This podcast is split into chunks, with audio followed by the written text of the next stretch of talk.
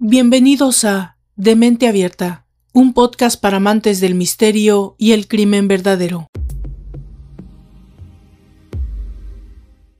Robert Durst, estrambótico multimillonario neoyorquino y sospechoso de ser un asesino múltiple durante muchos años, ha fallecido esta mañana de lunes en un hospital penitenciario de California, donde cumplía condena por el asesinato en el año 2000 de su amiga la escritora Susan Berman.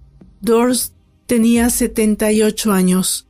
El heredero de una de las mayores fortunas inmobiliarias de Nueva York había muerto por causas naturales relacionadas con diversos problemas médicos, entre ellos un cáncer de vejiga que se vieron agravados a causa de su contagio de COVID-19 en otoño pasado, según había informado a los medios su abogado Doug DeGuerin.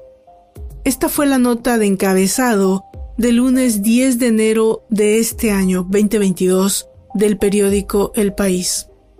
Por supuesto, esta noticia era eco internacional porque Robert Durst, además de ser millonario y famoso, moría, y con él la verdad sobre uno de los crímenes sin resolver más enigmáticos de la década de los ochentas, la desaparición de Kathleen Durst.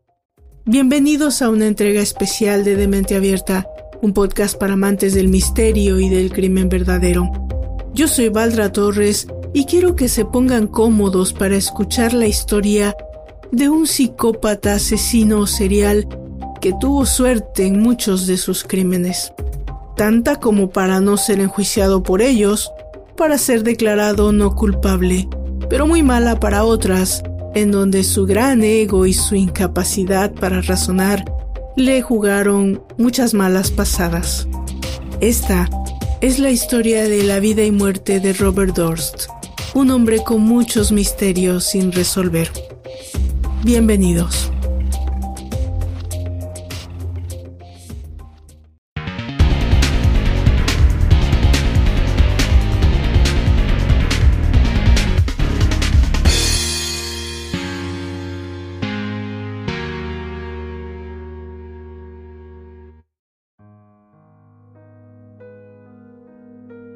La historia que estás a punto de escuchar es de principio a fin increíble.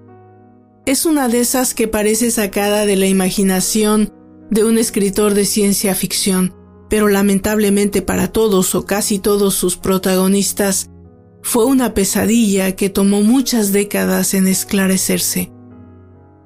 Comienza la mañana del 5 de febrero de 1982, en el precinto número 20 de la policía en Manhattan, en la ciudad de Nueva York, donde el detective de turno Mike Strock, un detective conocido por su alto rendimiento y resultados muy positivos en investigaciones importantes, recibe la visita de un individuo acompañado de su perro. El recinto 20 de la policía se encuentra situado en el Alto Manhattan, una zona de departamentos de lujo y gente adinerada. Muchas celebridades y gente con suerte viven allí. Lo que llama la atención del policía es que este hombre que acaba de entrar a su oficina es uno desaliñado, mal vestido y parece no tener mucha prisa por ser atendido. Cuando el agente le pregunta en qué puede atenderlo, este le dice que desea llenar un reporte de desaparición. El nombre de la persona desaparecida es Kathleen Durst, su esposa. El nombre de este individuo es Robert Durst y se trata de un miembro de una de las familias más ricas y poderosas de Nueva York. Llevaba en su mano una revista antigua con una portada que decía Los hombres que hicieron Nueva York y allí, junto a otros cuatro famosos personajes, Robert señala a su padre, Seymour Durst. Esta es una clara indicación, un mensaje que Robert está dando desde el inicio al detective. Mira, soy un hombre poderoso. Tienes que escuchar lo que tengo que decir. El detective le pide que le cuente lo que ha pasado. Robert le dice que la última vez que vio a su esposa fue el 31 de enero, en Westchester, donde tenían una pequeña cabaña cerca del lago Trussell, y que esa tarde Kate quiso regresar a su apartamento en Riverside Drive en Manhattan. El hombre dice que llevó a su esposa a la estación, donde ella tomó un tren de regreso a Manhattan, y que desde entonces lleva cinco días sin verla ni saber de ella. Mike Strock lógicamente le pregunta, ¿por qué ha tardado tanto tiempo en denunciar esto? Robert menciona que ella estudia en la escuela de medicina y que no es inusual que se separen por temporadas. Y la razón por la que Katy había regresado a Manhattan era precisamente que tenía que asistir a clases. Robert no siempre estaba en contacto con su esposa, según él. Pero lo más extraño para el detective es que este individuo no parece en realidad muy preocupado por no saber del paradero de su esposa casi por una semana. Mike Stroke, como buen detective, toma nota de toda la información. El detective no está seguro de que no se trate de un hombre abandonado por su esposa, pero da los primeros pasos para comprobar su teoría. Lo primero en la lista es la familia de Kathy Dorst y localiza a su hermano Jim. Este le dice que el 4 de febrero en la madrugada recibió la llamada de Robert, preguntando si había visto o sabido de Katy. Este le dice que no, y le pregunta qué está sucediendo. Robert solo contesta, no sé dónde está, y termina la comunicación. El hermano, obviamente preocupado, llama a los hospitales y a lugares donde piensa que pueden saber del paradero de su hermana. Él no sabía muy bien a ese punto qué hacer. Kathleen Dorst estudiaba en la Escuela de Medicina Albert Einstein. Estaba solo a cinco meses de su graduación y de realizar su sueño de ser médico. Jim llama a la escuela y a la oficina del colegio y le dicen que el lunes por la mañana recibieron una llamada de Katy diciendo que no se sentía bien y que no iba a atender clases por unos días. Uno de los tutores le menciona a Jim que Katy últimamente había dejado de atender algunas clases y que parecía nerviosa y estresada los últimos días. Esta llamada parece ser el último contacto conocido de Katy. En busca de más información, el detective Stroke comienza a profundizar en quién era Kathleen Dorst. Kathleen Dorst Pertenecía a una familia de clase trabajadora, de origen irlandés. Era la menor de cinco hermanos y por lo tanto también era la más protegida de la familia. El carácter de Katy siempre fue aventurero. Era inteligente, jovial, hermosa y llena de proyectos, según todos sus allegados y amigos. Sus padres la educaron y la protegieron siempre, pero ella se convirtió pronto en una persona segura de lo que quería, de lo que hacía y dónde dirigía sus expectativas. Contrario a lo que su familia esperaba, ella se movió fuera de la casa a los 19 años. Tenía un trabajo propio, era una persona autosuficiente, asistente dental y vivía en su propio apartamento en el centro de Nueva York. Llevaba cuatro años asistiendo a la escuela de medicina cuando se movió a uno de los edificios de apartamentos propiedad precisamente de la familia de Robert Durst. Se conocieron en una de las veces que Robert fue al edificio a cobrar las rentas. Él de inmediato quedó prendado de ella, de su belleza, su personalidad. Robert era una persona silenciosa, un hombre mayor que ella nueve años, un rico heredero de una de las más poderosas familias neoyorquinas. La familia Dorst era propietaria de más de una docena de rascacielos alrededor de la ciudad. Seymour Dorst, el padre de Robert, no solo era rico, pero también era conocido por su generosidad y personalidad amable. Era algo así como una figura de poder que tenía una reputación cuidada, protegida, con mucha privacidad. La triste historia de la familia lo requería. Robert Durst nació el 12 de abril de 1943. primogénito de Seymour y Bernice Durst, el primero de tres hermanos y una hermana. Ellos vivían en Tony Scardell, New York, y tenían, como era de esperarse, una vida llena de lujos. Él y sus hermanos asistían a colegios privados y tenían todas las comunidades que el dinero puede comprar. Robert era un niño inteligente y callado, que tenía una relación, digamos, especial con su madre, quizá por ser el primogénito y por tener un carácter especial y sensible. En el otoño de 1950, la vida idílica de Robert cambia por completo. A la corta edad de siete años, el pequeño Dorst fue testigo del suicidio de Bernice, su madre, quien después de su último embarazo quedó sumida en estrés posparto, empeorado por una enfermedad mental que padecía y que Robert parecía haber heredado. Bernice simplemente subió al techo de la casa de la familia y se lanzó al vacío, frente a la inocente presencia de su hijo. Los periódicos de aquel tiempo lo reportaron como un terrible accidente, y todo pareció quedar como una tragedia familiar que todos debían superar. Por supuesto, esto fue la marca de un trauma en el pequeño Robert y cambió por completo su personalidad. Se volvió un chico introvertido, más silencioso aún y además alejado de la figura paterna. En los años 60, el joven Dorst decide alejarse de los negocios familiares y viajar al oeste. Se inscribe en UCLA, la Universidad del Centro de Los Ángeles, donde busca un título universitario. Durante ese tiempo se involucra con Arthur Janov, un conocido médico creador de un método psicológico de examinación de la mente, llamado Primal Scream Therapy, donde se hace amigo de John Lennon y Yoko Ono. Pero fuera de esa intención de abrazar la creciente cultura hippie de los años 60, Bob eventualmente sabe que debe volver al origen y regresa a casa. En 1969 comienza a ocuparse en los negocios de su padre, cuando Robert conoce a Katy, es amor a primera vista. Inmediatamente se vuelven inseparables e inician una relación.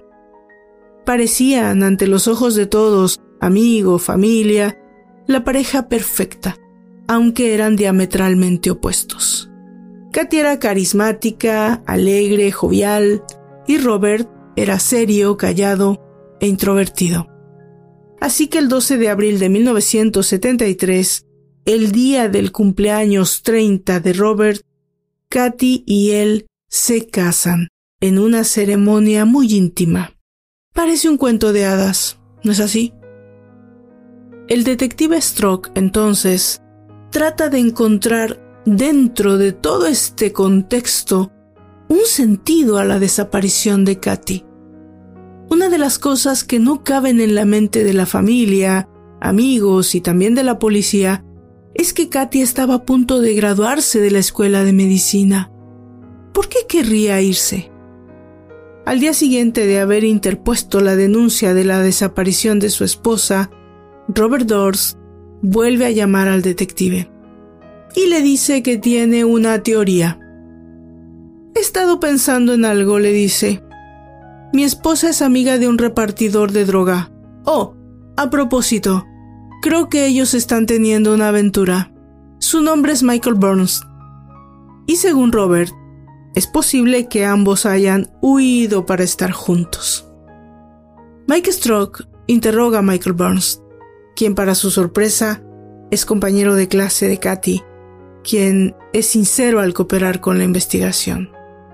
Michael obviamente niega vehementemente ser un drug dealer y también niega tener un romance con Katy, quien solo es su amiga.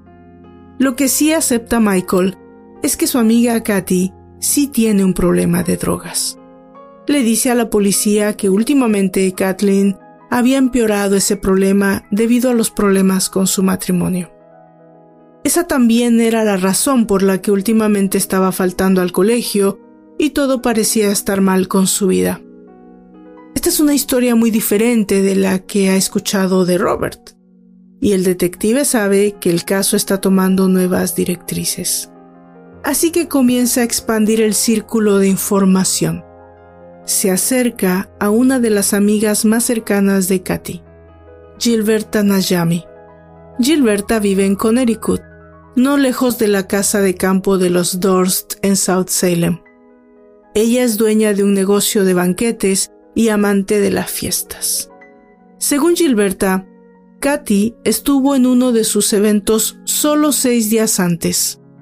Ella declara que recibió una llamada de Kathleen diciendo que necesitaba salir y estar lejos de Robert. Gilberta le dice que es bienvenida, pero según la amiga de Katy, Robert no paraba de llamar a su casa, insistiendo en hablar con su esposa y amenazando con hacer un escándalo.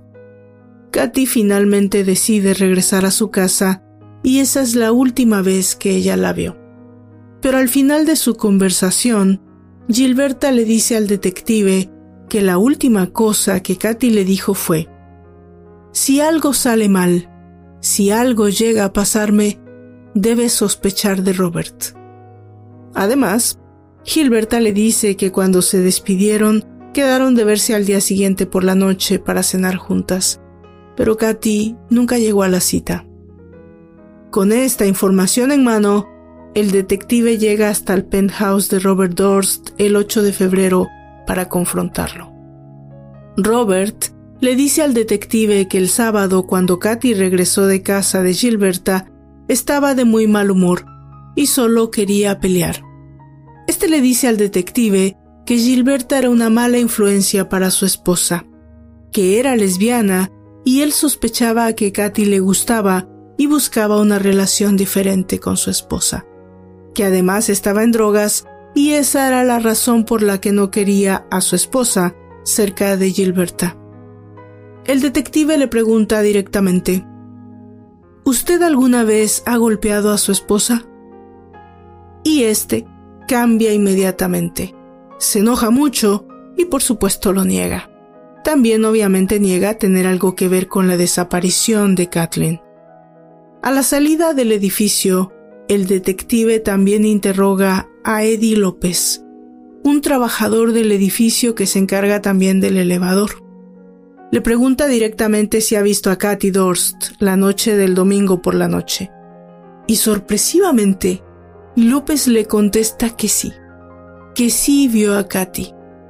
Yo mismo la subí al elevador y al poco tiempo subí también a un hombre que la visitó cerca de la medianoche. Eddie describe al visitante como un hombre alto, fornido, moreno, posiblemente hispano, con bigote poblado. Él le dice que lo subió hasta el apartamento de Kathleen, pero nunca lo vio bajar al menos mientras duró su turno de trabajo por la mañana. Esta información no solo añade misterio al caso, pero también Eddie López con esta declaración corrobora el relato de Robert acerca de que Katy sí regresó a su apartamento el domingo por la noche. Y le provee al detective un sospechoso. El detective piensa que este misterioso visitante puede ser la llave para abrir la puerta, y le pide a López que proporcione un retrato robot. Pero al día siguiente, el día 9 de febrero, sucede lo que ningún detective desea que suceda con su caso abierto. La prensa y los medios de comunicación dan a conocer la desaparición de Katy. Ahora se vuelve un caso de celebridades muy llamativo para los tabloides de la Gran Manzana.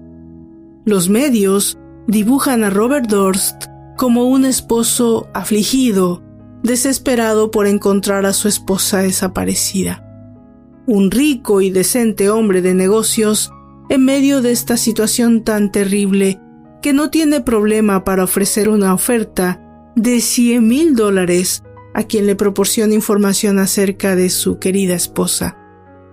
Pero para el detective y la policía, el verdadero problema es quién es la fuente que está proporcionando tanta información a los medios. no tardan mucho en descubrir que toda la información difundida en prensa y televisión viene de un confidente cercano a Robert Durst, la mejor amiga de este, una mujer de nombre Susan Berman, quien para ese tiempo era una exitosa escritora de artículos para revistas, pero antes fue estudiante de UCLA, donde había conocido a Robert Durst. Ella era la que tomaba las llamadas de la prensa, la que hacía las declaraciones oficiales, la que proporcionaba datos relevantes. Toda esta narrativa en favor de Robert no ayudaba a la imagen de la policía. Los hacía verse como lentos y de poco control sobre la investigación. Y esto era un problema para los altos mandos de la Oficina de Policía de Nueva York, en especial para el detective Mike Strock, quien a este punto estaba sin una real línea de investigación.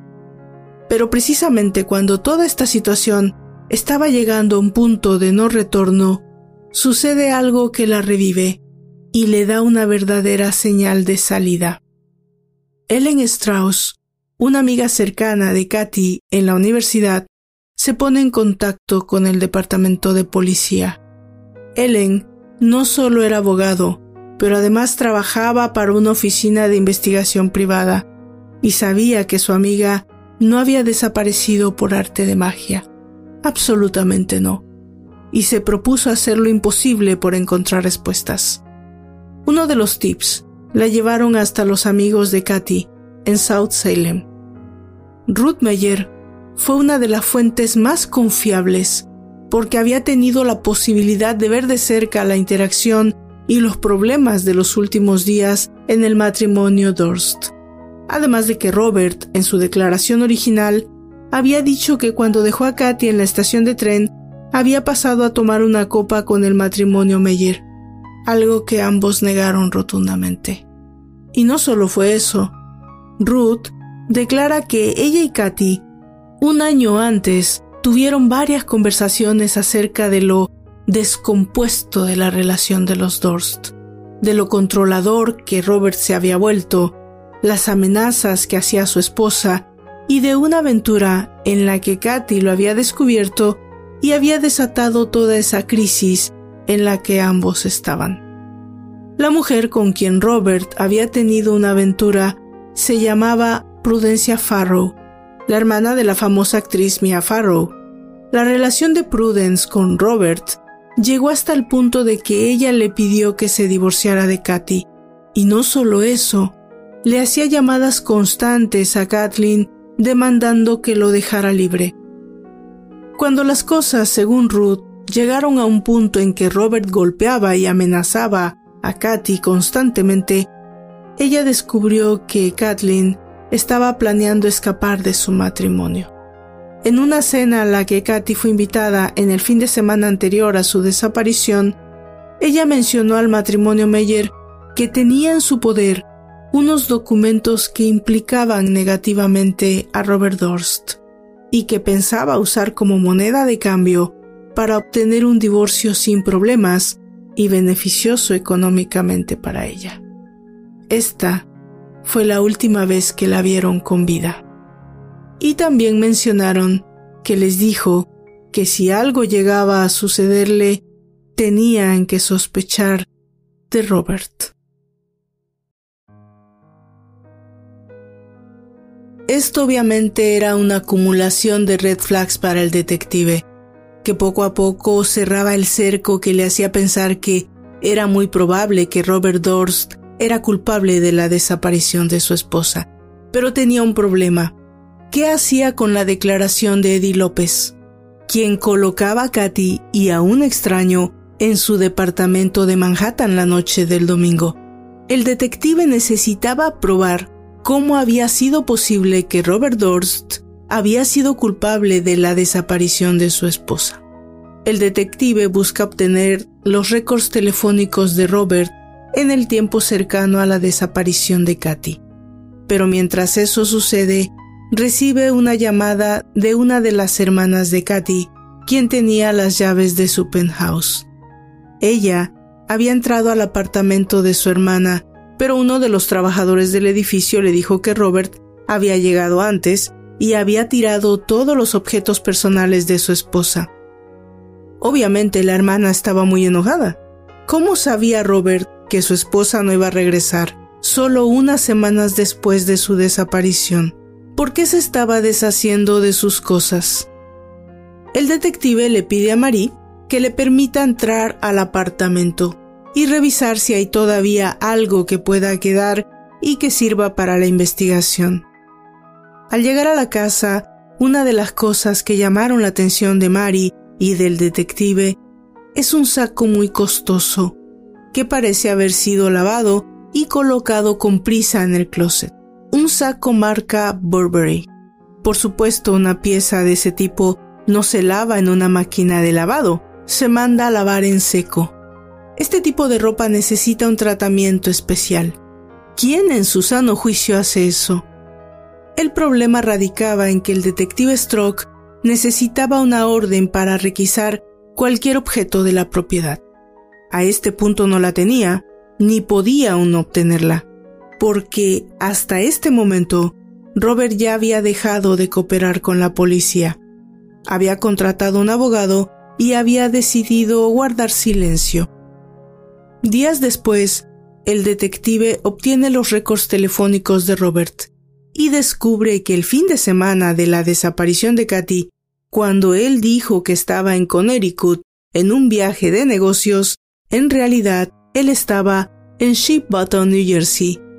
Ship Bottom es una pequeña ciudad al norte de Atlantic City y el payphone o el teléfono de pago de donde fue hecha una de las llamadas de esa ciudad era el teléfono de una lavandería, lo que abona a la teoría de Stroke de que Robert había lavado la ropa de su esposa antes de volver a Nueva York.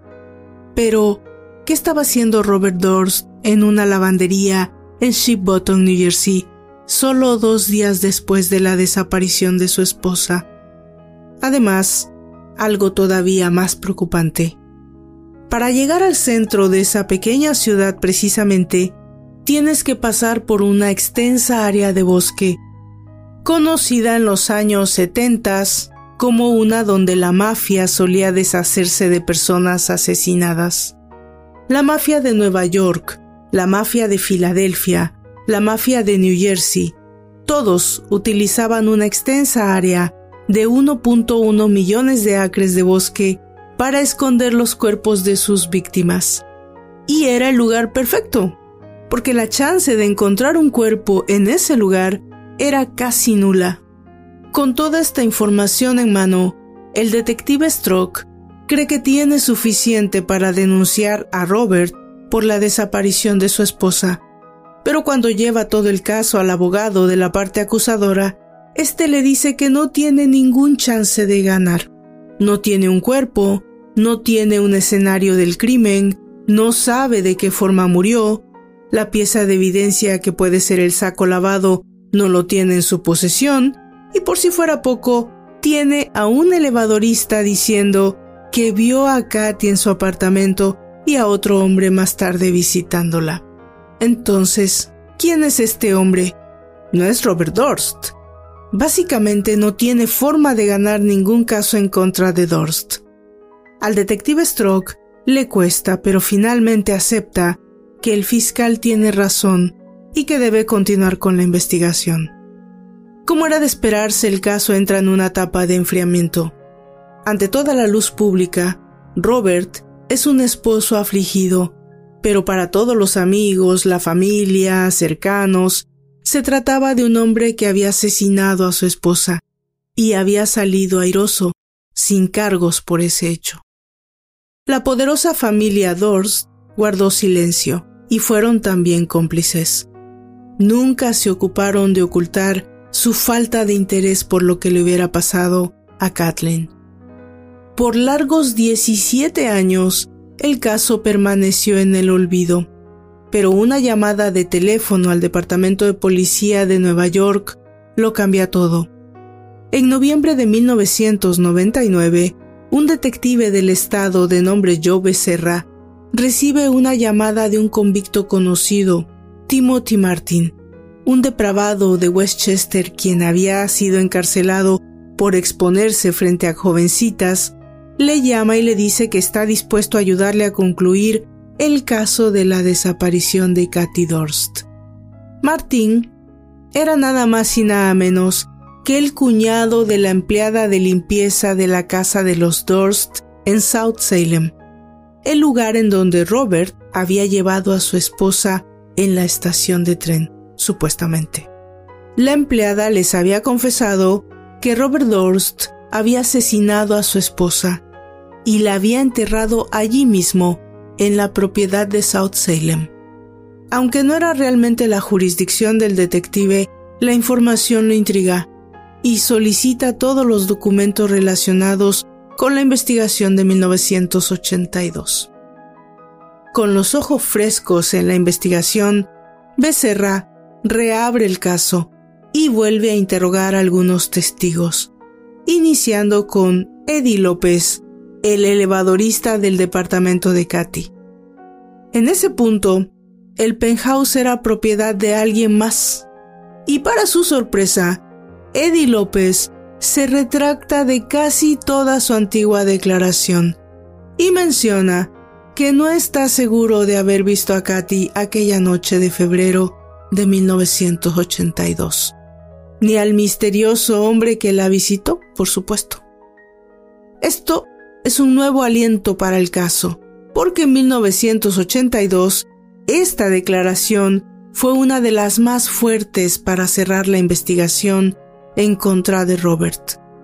Una vez que esta declaración fue puesta en evidencia, todas las demás también. Becerra se da cuenta de que mucho de lo que se hizo fue incompleto, o no finalizado por una u otra razón. ¿Por qué Stroke no escuchó a todos los amigos de Katy, a su familia, que repitieron constantemente que Katy nunca salió en ese tren hacia Nueva York? ¿por qué no investigó más a fondo acerca de las acciones de Robert en los días en que su esposa estaba desaparecida? ¿Por qué no obtuvo órdenes de cateo, una orden de laboratorio para el saco Burberry y ese sinfín de red flags que le señalaban hacia Robert Durst?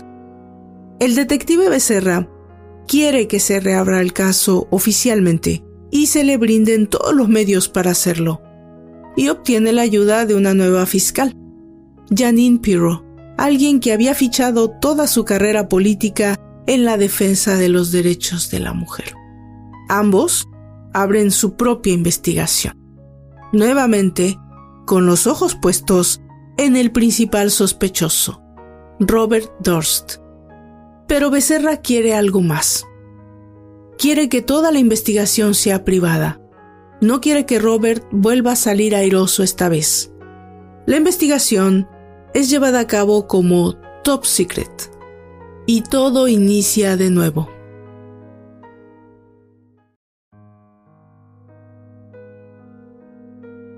Cuando vuelven los interrogatorios a la familia y amigos de Katy, también aparecen nuevas líneas de investigación y todo conduce a la teoría de que Katy nunca salió de la cabaña de South Salem. Nunca tomó un tren hacia Nueva York y Robert nunca fue a Connecticut a un viaje de negocios. Lo que el detective Becerra especula es que Katy debía estar enterrada en alguna parte de esa propiedad, y una de las razones que tuvo Robert Durst para esperar y poner la denuncia de desaparición en Manhattan era porque de esa manera no habría nadie investigando en Westchester, en la casa de South Salem.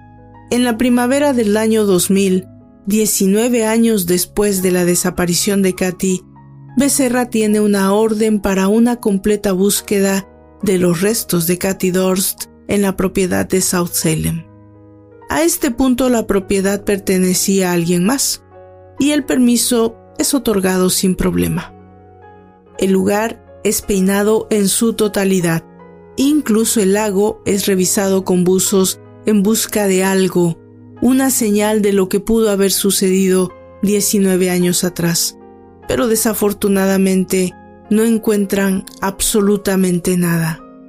El 11 de noviembre del año 2011, el secreto del detective Becerra es descubierto y nuevamente los medios hacen eco de un caso sin resolver.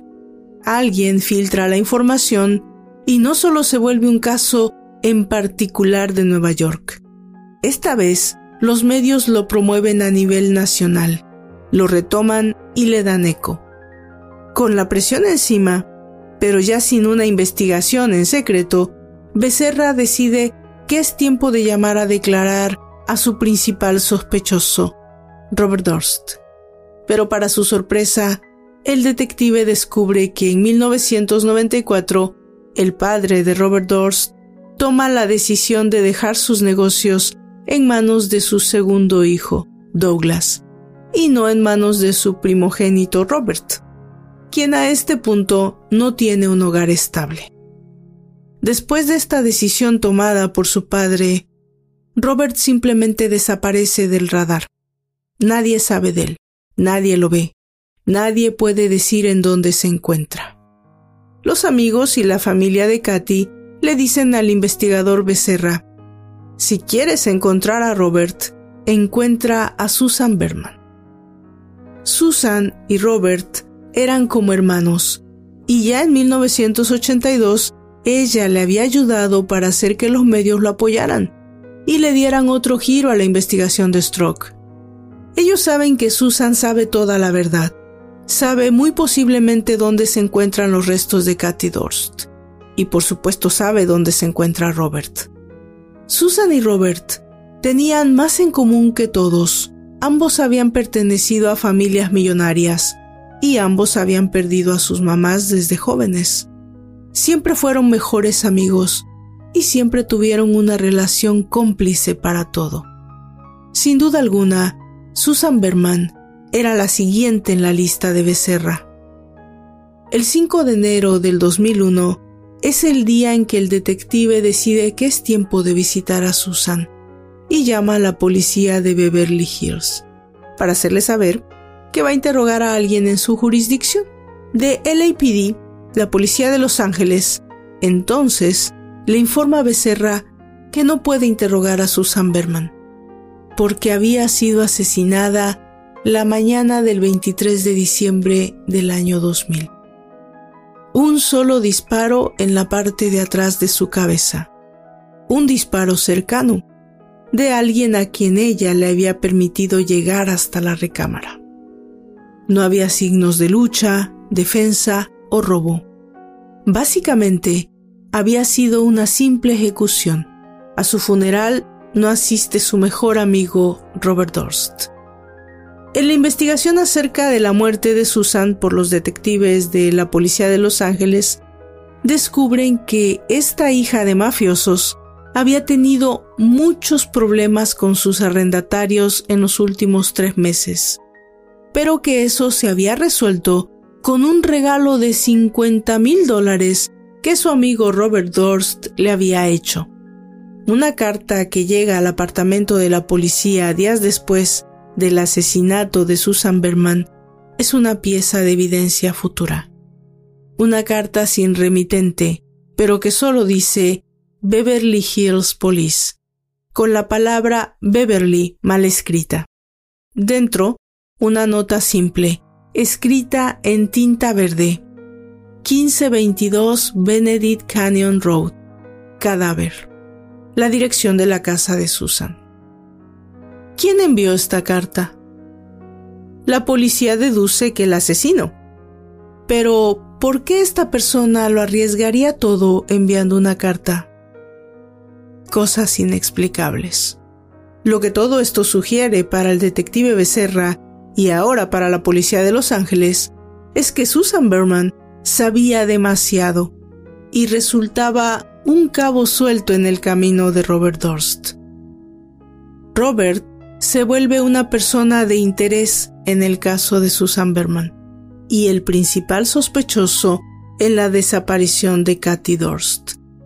Pero no hay tampoco mayor evidencia en contra de él y nadie sabe dónde se encuentra.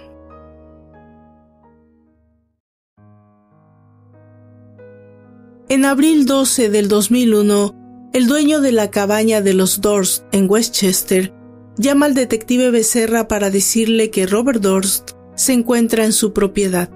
El hombre estaba parado dentro de su patio frente al lago, solo mirando. Cuando ella le dice, ¿qué haces allí? Estás dentro de mi propiedad. Robert solo la mira y se retira del lugar. Cuando el detective llega, Robert ya no se encuentra en el área. El detective recuerda qué fecha es. Se trata del cumpleaños de Robert, pero además un aniversario de su matrimonio con Katy. Es un cliché tal vez, pero es la verdad. Los asesinos a veces vuelven al escenario del crimen. Pero fuera de esta otra pieza de evidencia circunstancial, ambos casos, la desaparición de Katy Dorst y el asesinato de Susan Berman, están en espera y pronto se vuelven otros casos más sin resolver. Nadie sabe dónde está Robert Dorst. Nadie tiene información acerca de su paradero. Pero en Galveston, Texas, el 30 de septiembre del 2001, todo está por cambiar. ¿Listos para la última parte de esta película?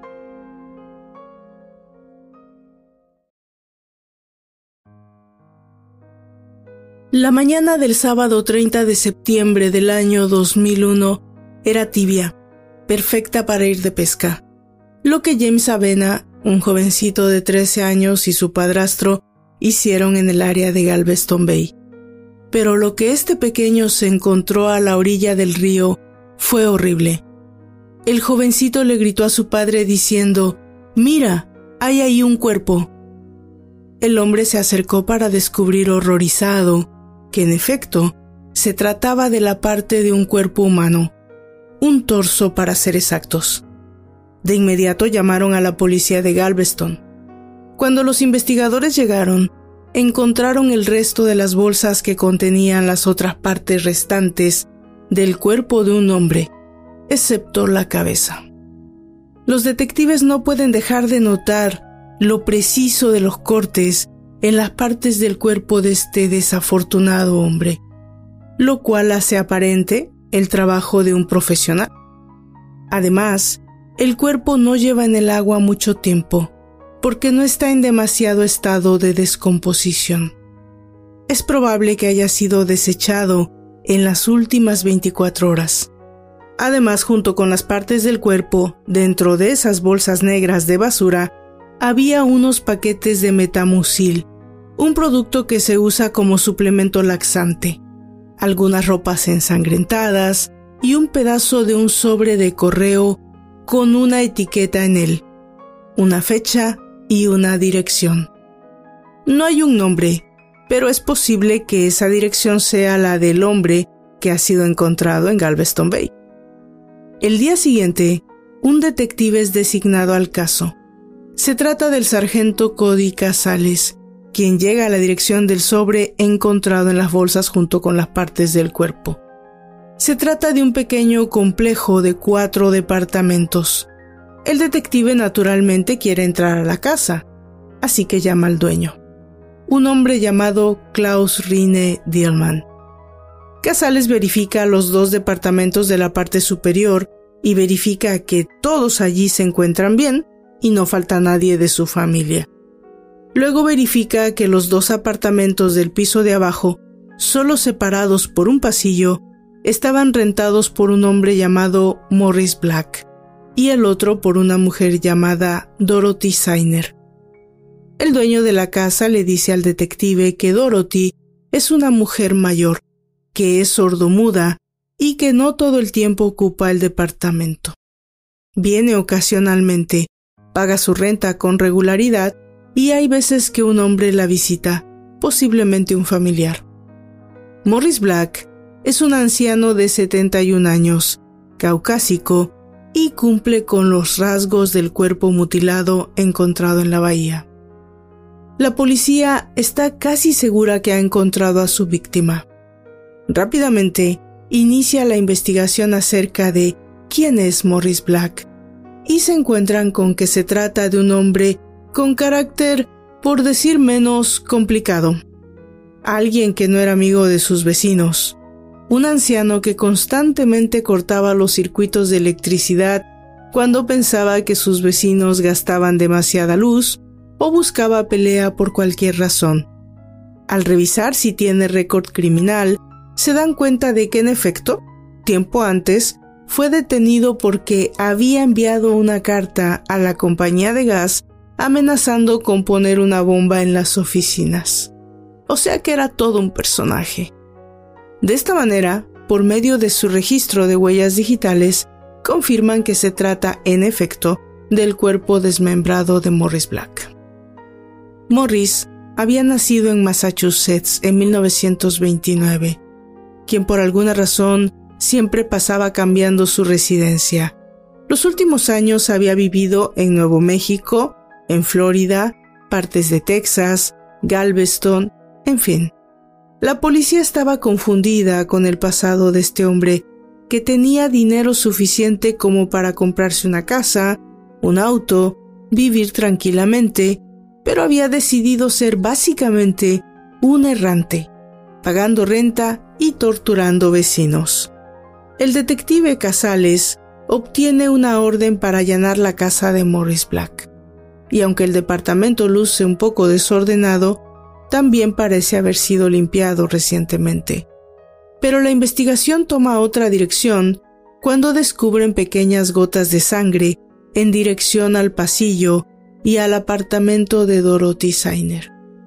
Los detectives llaman a la puerta de Dorothy, pero nadie responde. El siguiente día, la policía regresa con la orden para entrar al apartamento de la anciana. El sitio estaba casi vacío no había señal alguna de que nadie, y menos una mujer, viviera allí. Y lo más curioso, el piso estaba todo cubierto con manteles gruesos de tela. Cuando los policías levantan los manteles, lo que descubren es un piso lleno de sangre, mucha sangre. Habían encontrado su escena del crimen. No había ningún objeto personal en el apartamento, excepto una fotografía de un hombre de mediana edad. La policía tomó esa fotografía para ver si alguno de los vecinos conocía la identidad de ese hombre. Los vecinos inmediatamente saben que se trata del familiar que suele llegar a visitar a Dorothy, pero no saben su nombre. También, en la parte de atrás del apartamento, encuentran un bote de basura con más bolsas, idénticas a las de donde fue encontrado el cuerpo de Morris Black, además de muchos paquetes vacíos de metamucil, una pistola calibre 22, carpetas de piso ensangrentadas y probablemente la más importante pieza de evidencia al fondo del bote de basura, un recibo de laboratorio de lentes. La cita había sido solo unos días antes. El nombre en el recibo era Robert Durst. A este punto, en Galveston, Texas, nadie sabía acerca de quién era Robert Durst. El detective Casales contacta con la clínica de ojos y pregunta acerca de el cliente de nombre Robert Durst. La recepcionista le asegura que el cliente aún no recoge sus lentes nuevos. La policía no tenía muchas esperanzas de que este tipo regresara por sus lentes, pero ¿qué creen? En la mañana del 9 de octubre, Robert aparece para recogerlos. La recepcionista le entrega sus lentes y de inmediato llama a la policía para hacerle saber que él se encuentra allí. Cuando detienen a Robert, registran su camioneta, donde encuentran marihuana y además una sierra de mano. La policía sospecha que esa sierra fue utilizada para desmembrar a Morris Black. Pero antes deben hablar con su sospechoso. Robert Durst es llevado en custodia, donde es interrogado por el detective Casales y el fiscal Joel Bennett. Durst no les dice absolutamente nada, incluso se niega a corroborar su nombre a ese punto. Pero luego de un rato decide cooperar y niega saber nada acerca del asesinato de Morris Black. Eventualmente hace una pregunta simple. ¿Cuánto tengo que pagar para salir libre? El bond en ese tiempo era de 250 mil dólares. Y el detective le pregunta, ¿Usted tiene ese dinero disponible? Y él contesta, No conmigo. Sin todavía conocer el pasado de Dorst y sin saber los casos de Nueva York y Las Vegas, el juez dicta una fianza de 300 mil dólares, los cuales son cubiertos por la segunda esposa de Robert Dorst, Debra Lee Charata. Bob había conocido a Debbie por medio de un amigo en común en 1988, seis años después de la desaparición de Katy.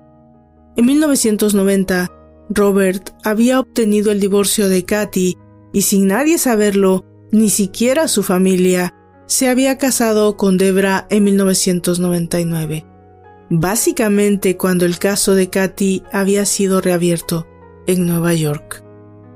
Debbie paga la fianza y le asigna un abogado. Así que en menos de 24 horas, Robert Dorst es hombre libre. En un abrir y cerrar de ojos, los detectives se dan cuenta de quién acaba de escapar de sus manos.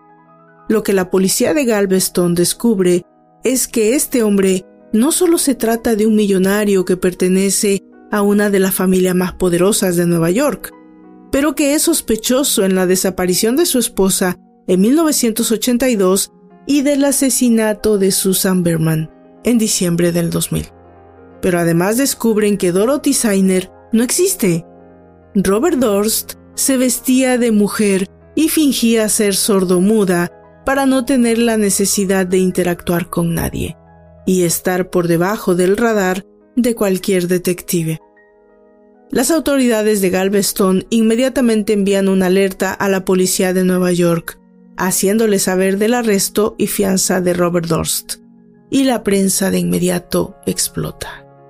Los medios hicieron eco de la muerte de Black Morris, la forma en la que había muerto y que el principal sospechoso era nadie más y nada menos que Robert Dorst. Todos asistieron a la primera cita para el juicio.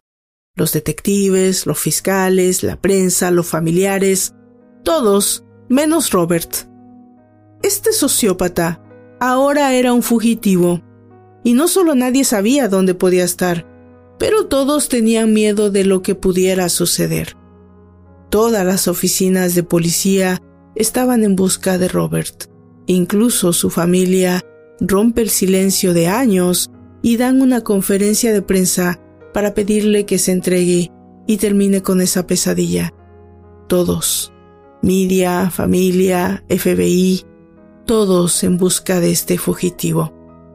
Fue una verdadera sorpresa para ellos, para mí y para el mundo, cuando el 30 de noviembre del 2001, las cámaras de seguridad en una tienda de comida en Bethlehem, Pensilvania, observan a un hombre calvo, pequeño, que parece actuar erráticamente.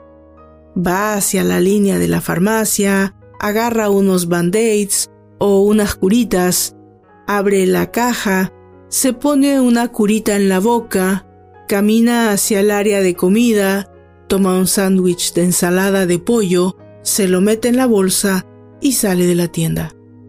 Por supuesto, es detenido en la entrada por el personal de seguridad. Hey, no has pagado por eso. El hombre se niega a pagar y el encargado de la tienda llama a la policía. Cuando la policía le lleva a la delegación, le preguntan su nombre, y él contesta que se llama Robert Dorst. Cuando registran las bolsas de sus pantalones, descubren que tenía al menos 500 dólares con él. Cuando el policía le pregunta, ¿por qué hiciste esto? Él sonríe y le contesta, no lo sé, tal vez porque soy un idiota. El oficial lo arresta y entra su nombre en la base de datos de la policía. De esta forma, este policía de pueblo realiza que está frente a uno de los hombres más buscados de América. Todo mundo lo busca. Es acusado de homicidio en Texas. Es sospechoso de una desaparición, de otro asesinato. Y el hombre es detenido por robar un sándwich de pollo. La policía de Pensilvania lo pone en un cuarto de interrogación y deciden hacer las llamadas correspondientes cuando escuchan un estruendo. Robert Dorst se había vuelto loco y estaba golpeándose a sí mismo en el cuarto.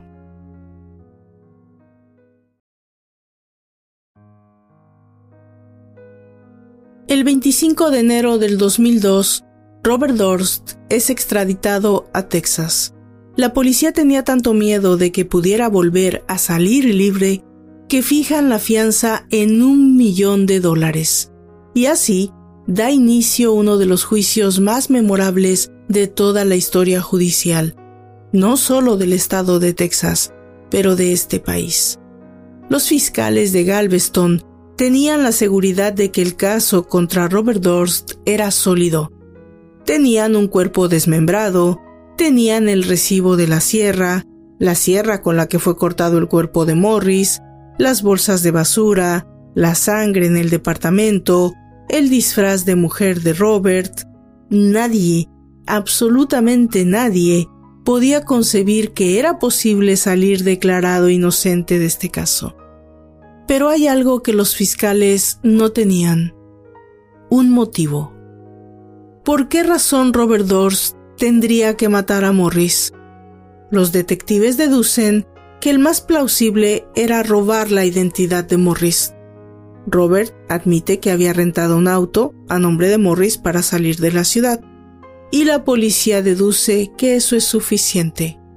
Robert Dorst sabe que todo puede ser posible si tienes dinero y contratas a una de las firmas de abogados más importantes del país.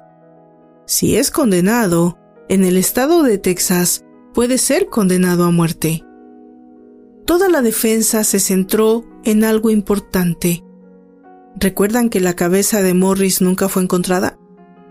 Bueno, pues eso era suficiente para que la fiscalía no pudiera dar por sentado cómo había muerto Morris. Hay dos tipos de defensa. La primera que dice, yo no lo hice. La segunda es, lo hice por. Y esta fue la elegida por la defensa de Robert. Este había asesinado a Morris en defensa propia. El 22 de septiembre del 2003, Dos años después del asesinato de Morris Black, daba inicio el juicio en contra de Robert Dorst. Todo el mundo estaba allí. Prensa nacional, local, medios, todos estaban atentos a las declaraciones de Robert, quien aceptaba haber asesinado a Morris en defensa propia y por accidente, pero que no negaba haberlo desmembrado y tirado las partes al río. Los fiscales creían tener un caso sólido y sencillo. Ellos sostenían que no había sido un caso de defensa propia, más bien premeditado. Robert había comprado la sierra cinco días antes. Había rentado un auto a nombre de Morris semanas antes, porque sabía lo que iba a pasar, según ellos.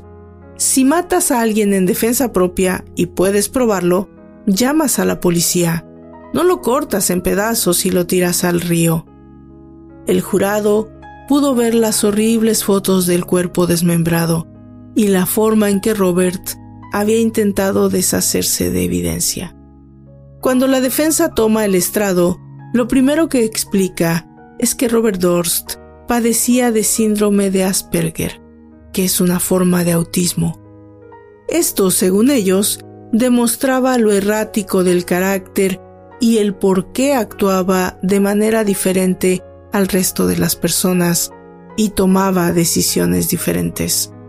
La razón por la cual, según ellos, no había llamado a la policía era porque estaba siendo acusado y perseguido por las autoridades de Nueva York y la prensa, que cada vez más lo dibujaba como un asesino serial, cuando no había pruebas de su culpabilidad ni en el caso de su esposa ni en el caso de Susan Berman.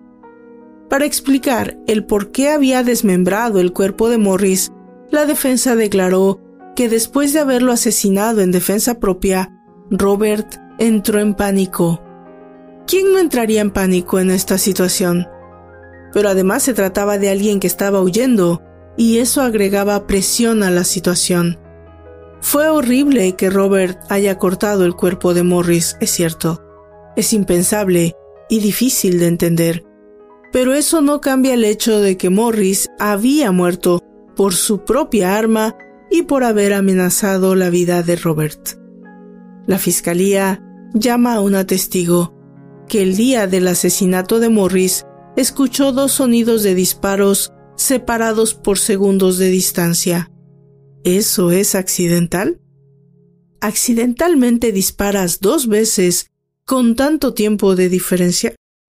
Cuando tocó el turno al forense, este dio una explicación amplia del por qué pensaba que el asesinato de Morris no había sido accidental, aún no teniendo el cuerpo completo para examinarlo. La única deducción posible era que había recibido un balazo en la cabeza, pero no tenían la cabeza, y no podían determinar puntos de entrada y salida ni localización de las balas. Lo que sí había era un torso con varias contusiones, lo que los llevaba a figurar que Morris había sido golpeado antes de morir. Pero cuando la defensa tomó el interrogatorio, declararon que Morris estaba bajo un medicamento de nombre Comadin, un medicamento usado para afecciones cardíacas y que como efecto secundario hace que las personas que lo tomen se hagan marcas en la piel con facilidad. Lo que la defensa declara es que con el simple hecho de que Morris cayera después de haber recibido el disparo, pudo haberse marcado el torso. De esta forma se demostraba que había sido un asesinato, pero no había forma de demostrar que no fue en defensa propia. De hecho, cuando el detective Casales subió al estrado, confirmó esta teoría. Tenía que haber habido un enfrentamiento, porque había un disparo que claramente había fallado en la pared. Y eso demostraba también la declaración de la vecina que había declarado anteriormente. Pero Casales señala que la forma en que Robert había dispuesto del cuerpo y la forma en la que había tratado de limpiar la evidencia demostraban a un hombre frío y calculador, más que a un hombre pobre, enfermo y asustado.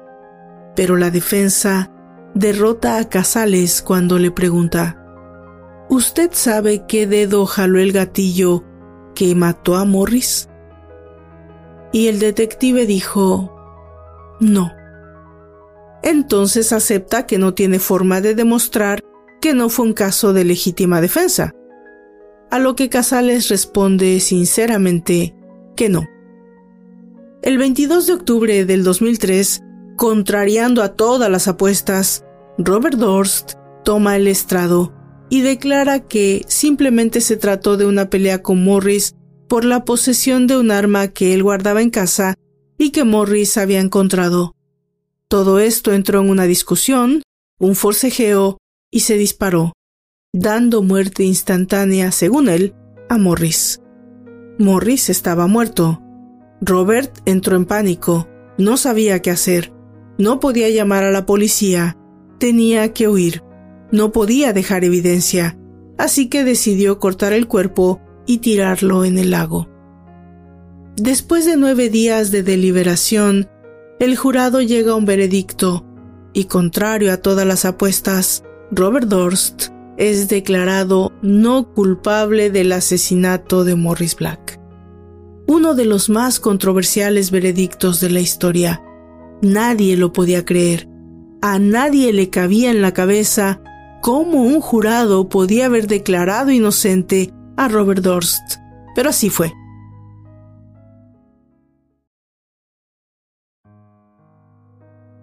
Creo que todos creyeron en verdad la historia de la legítima defensa y pasaron por alto todo lo ocurrido después. Más tarde es declarado culpable de otros cargos y sentenciado a cinco años de prisión.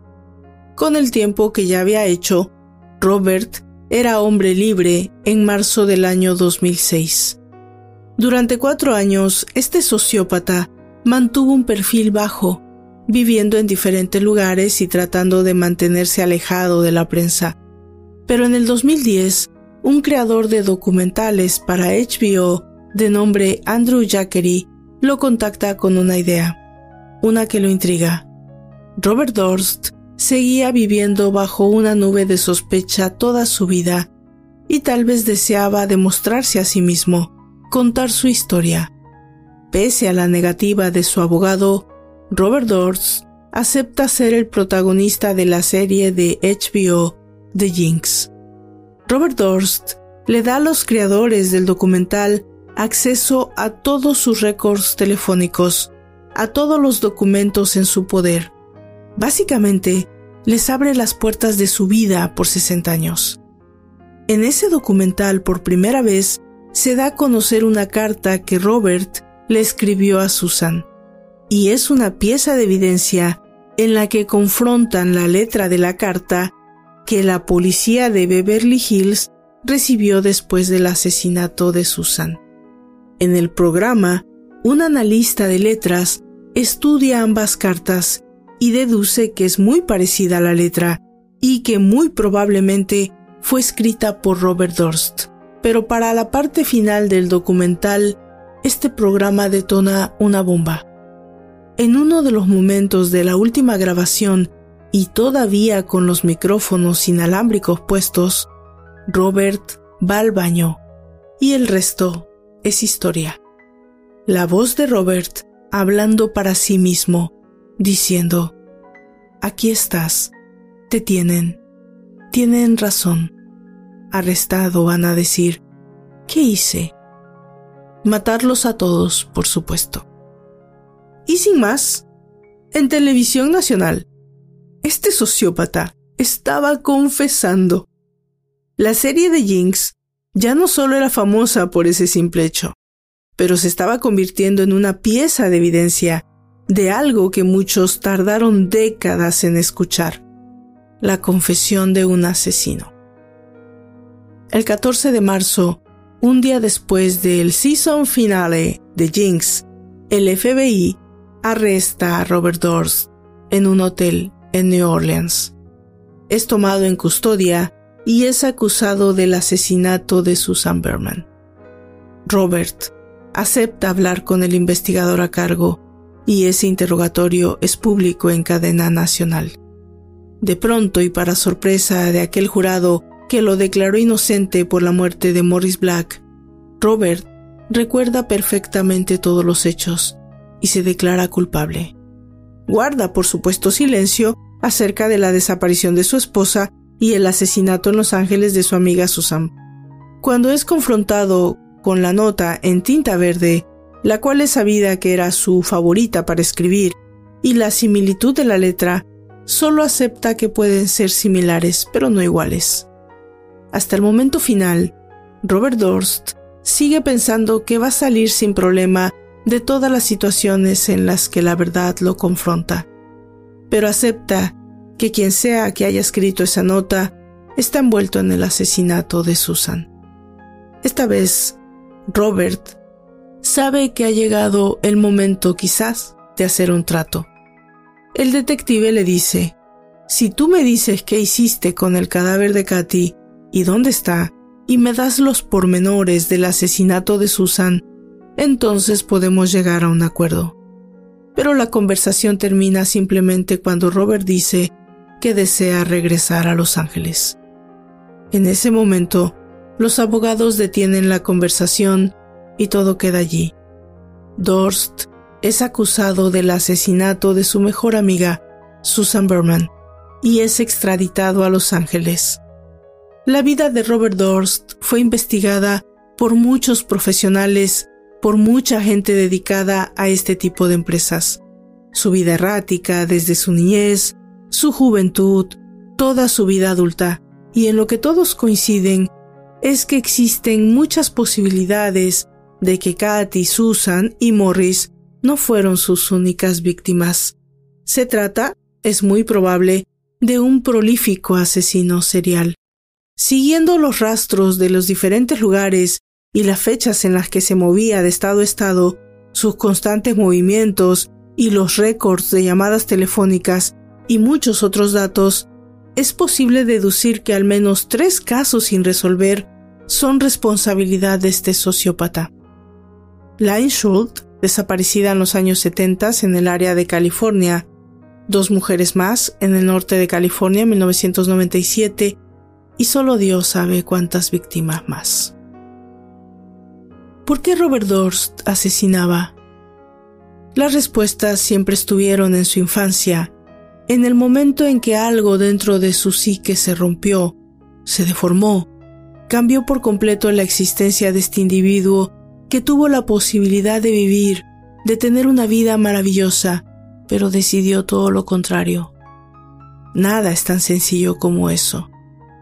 En un documento que ahora es público y fechado el 28 de octubre de 1953, el médico psiquiatra encargado de un tratamiento y terapia del jovencito Robert Dorst escribe a su médico primario. Después de la muerte de su madre, la vida de Robert sufrió un terrible cambio. Fue tan malo que su padre lo trajo a terapia. Le escribo con referencia a este hecho, por petición del padre Seymour Dorst. Es mi opinión que la hostilidad de Robert hacia su padre y sus hermanos, sobre todo su hermano menor Douglas por su intensidad, puede ser considerada una psicodinámica destructiva muy fuerte, suficiente para producir una personalidad descompuesta inclusive esquizofrenia. Esto demuestra que la familia, especialmente su padre, siempre supo que este niño era un peligro, incluso para sí mismo, y siempre tuvo que ser medicado. Pero no fue así. Finalmente, el 14 de octubre del 2021, Robert Dorst fue declarado culpable de la muerte de Susan Berman. Un día después de ser sentenciado a cadena perpetua, fue ingresado en el hospital para el tratamiento de COVID-19. El 19 de octubre, mientras estaba hospitalizado, se le presentaron cargos por la muerte de su primera esposa. Se siguió presumiendo inocente hasta el día de su muerte.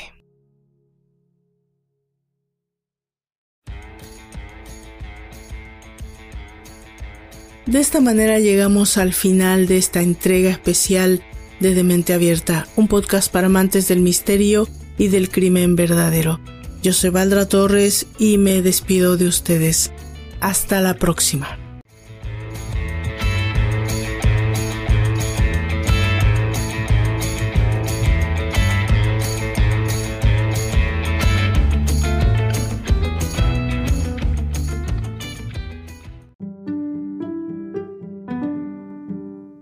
Por favor visite mis redes sociales, Facebook, Twitter en Instagram, como de Mente Abierta Podcast. Si me escuchan desde YouTube, por favor suscríbanse, dejen sus comentarios y si les gusta el contenido también, compártanlo. Eso le ayuda mucho a esta servidora para continuar con este proyecto. También, si me escuchan desde Spotify, existe ya una forma de dejar mensajes de voz. Yo con seguridad los escucharé y si tienen alguna pregunta o algún comentario sobre el tema o fuera de este, o tal vez alguna recomendación para esta servidora, seguramente se los haré saber en el próximo capítulo. Por favor, pónganse en contacto conmigo. Es una manera de alimentar el proyecto. Gracias a todos y nos encontramos en la próxima entrega. Hasta entonces.